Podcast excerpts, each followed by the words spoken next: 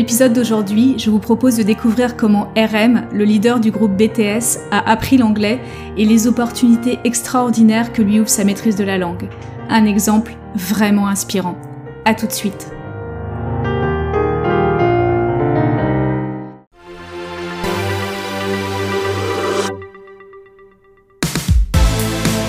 Bienvenue dans le podcast Language Booster, l'émission qui combine les techniques des plus grands polyglottes, la psychologie de la performance, les dernières découvertes des neurosciences et les outils numériques, tout cela dans un but unique, vous permettre de passer au niveau supérieur dans votre maîtrise des langues.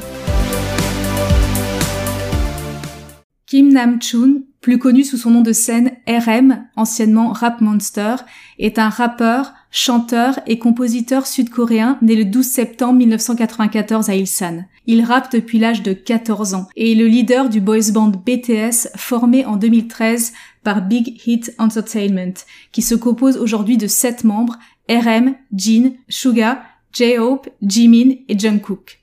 L'idée du groupe BTS germe et débute historiquement à partir de RM. La composition du groupe a évolué avec le temps, mais il en est resté le fondateur, rejoint par la suite par Suga. C'est d'ailleurs une des raisons pour lesquelles il est le leader du groupe, chose qui peut surprendre dans un pays comme la Corée où la seniorité est importante car il n'est pas le plus âgé. Du point de vue de l'apprentissage des langues, l'exemple de RM est particulièrement inspirant à au moins deux titres. Le premier, c'est qu'il est représentatif du pouvoir que confère encore aujourd'hui dans un groupe la maîtrise de l'anglais. Le deuxième, c'est que RM a livré lors d'une interview sur le plateau d'Ellen DeGeneres la méthode qu'il a utilisée pour apprendre l'anglais. Et, spoiler alert, son excellente maîtrise de l'anglais n'a rien à voir, rien avec les cours et les méthodes de langue classique et tout à voir avec l'approche Language Booster. Je vous raconte ça dans un instant.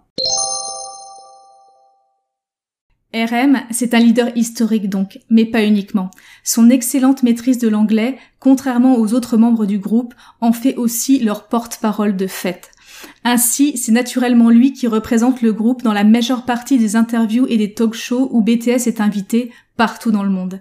C'est également lui qui a prononcé le discours des BTS aux Nations Unies en septembre 2018 aucun des autres membres du groupe ne semble véritablement maîtriser l'anglais, ou en tout cas pas à un niveau suffisant pour avoir un véritable échange, voire même fournir parfois des réponses extrêmement simples aux questions des journalistes ou des présentateurs.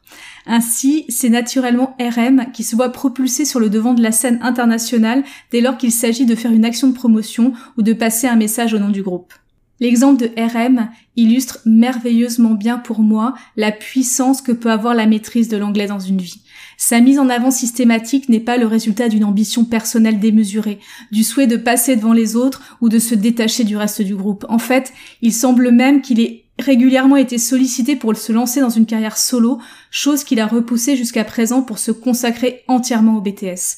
S'il est mis ainsi en avant aussi systématiquement à l'international, au-delà du fait qu'il est le membre fondateur du groupe, c'est aussi parce qu'il est le seul à avoir la compétence nécessaire en anglais. En contexte international, les autres membres du groupe, qu'il implique pourtant systématiquement dans les échanges du mieux qu'il peut, paraissent plus mal à l'aise, presque effacés et inévitablement plus dans l'ombre, alors que chacun d'eux est doté d'un talent fou et d'une personnalité forte et bien à lui qui contribue à la richesse de l'ensemble. Mais toutes ces qualités peine à transparaître derrière la barrière de la langue. Cette puissance, ce pouvoir que confère la maîtrise de l'anglais, je l'ai vécu mille fois dans mon parcours, et je ne pense pas exagérer en disant que la maîtrise de l'anglais est sans aucun doute la compétence qui m'a le plus servi de toute ma carrière, pour ne pas dire de toute ma vie. Le leader d'une mission d'audit en contexte international est souvent celui ou celle qui maîtrise le mieux l'anglais, au-delà même de la notion d'expertise ou de seniorité, car c'est la personne qui aura les compétences nécessaires pour assurer l'interface avec le management de la société auditée, réaliser les points d'étape de la mission, celle qui saura exprimer les constats d'audit avec nuance et subtilité et négocier les plans d'action. Le manager à la manœuvre dans une réunion en contexte international est souvent celui qui a la capacité de prendre la parole et d'exprimer son point de vue de manière construite et intelligible, là aussi bien souvent au-delà de toute notion de grade ou de seniorité. Et le cadre dirigeant qui va représenter l'entreprise dans des conférences ou des instances internationales est celui qui est capable de porter au mieux et de valoriser l'image de la société en anglais, comme RM.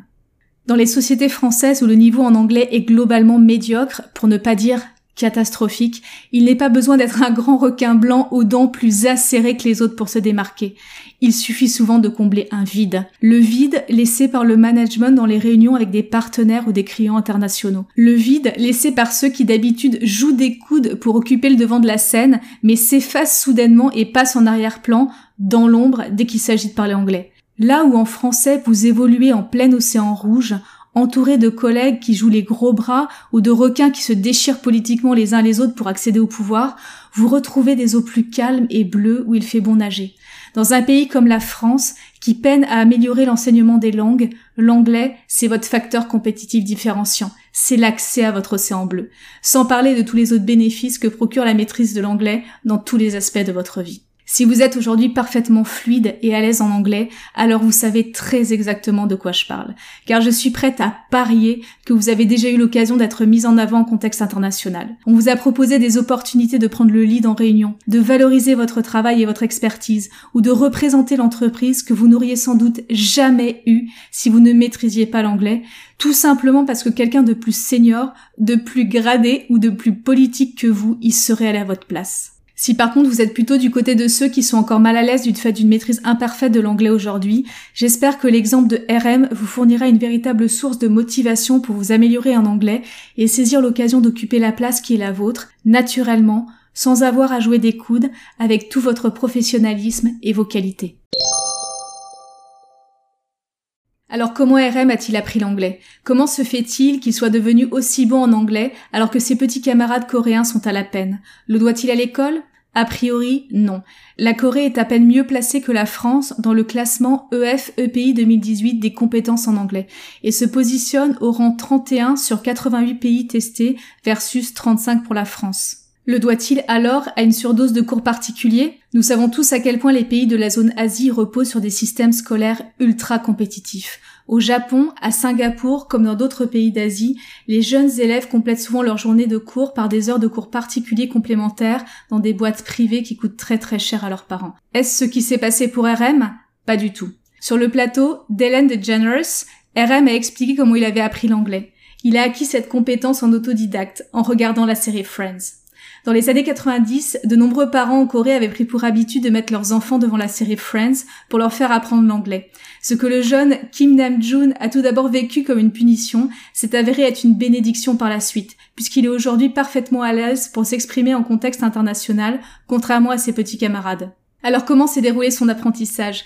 De la manière la plus simple qui soit. En fait, il a regardé la série Friends trois fois. Une première fois avec les sous-titres en coréen, une deuxième fois avec les sous-titres en anglais, et une dernière fois sans sous-titres du tout.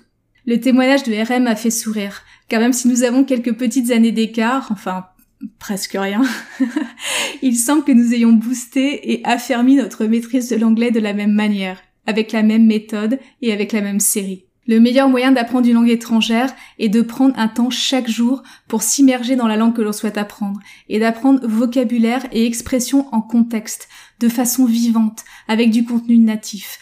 Les séries sont un moyen exceptionnel de booster son apprentissage des langues, bien plus encore que les films, car elles nous embarquent dans une histoire passionnante qui nous fait dévorer des heures et des heures de contenu chaque jour et dans la durée sans même y penser. Même si elle date un peu aujourd'hui, la série Friends reste un grand classique des séries télé qui a marqué toute une génération au niveau mondial, et un excellent moyen de travailler sa compréhension orale et son vocabulaire. Friends, c'est 10 saisons et 236 épisodes de 22 minutes chacun, soit 86 heures et 32 minutes de contenu en anglais, avec 6 personnages drôles et attachants dont on suit avec le plus grand plaisir les trépidations new-yorkaises. Le vocabulaire est celui de la vie de tous les jours. Le format des épisodes, relativement court, permet de progresser à petite dose un peu chaque jour. Les dix saisons de Friends sont actuellement disponibles sur Netflix, véritable mine d'or pour améliorer sa maîtrise des langues de façon naturelle et fun.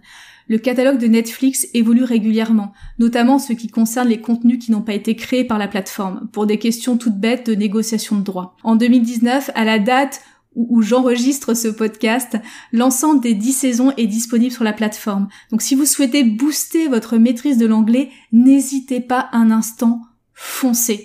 À raison d'un épisode de 22 minutes par jour, c'est presque rien, 22 minutes par jour, vous en avez pour presque 8 mois de cours de langue gratuits à domicile. Et comme je suppose que vous n'êtes pas un parfait débutant en anglais, je vous conseille de sauter la première étape du processus suivi par RM, d'éviter comme la peste les sous-titres en français et d'effectuer votre premier visionnage dès le départ avec les sous-titres en anglais. Et puis, le plus rapidement possible, je vous invite à supprimer ces sous-titres pour ne garder que la bande audio, quitte à revenir en arrière brièvement sur les passages qui vous ont échappé. À raison d'un seul épisode par jour, vous allez déjà réaliser des progrès phénoménaux.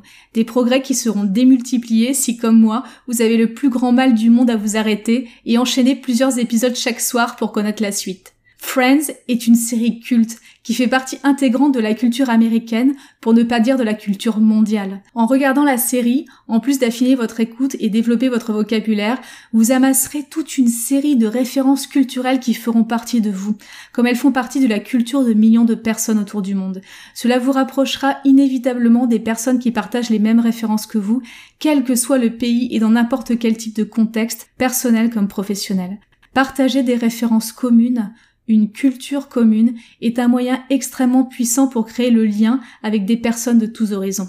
Friends n'est bien évidemment pas la seule série que vous pouvez utiliser pour booster votre maîtrise de l'anglais. Des séries de qualité en anglais, il y en des centaines aujourd'hui, bien plus qu'il n'y en a jamais eu et bien plus accessible que jamais.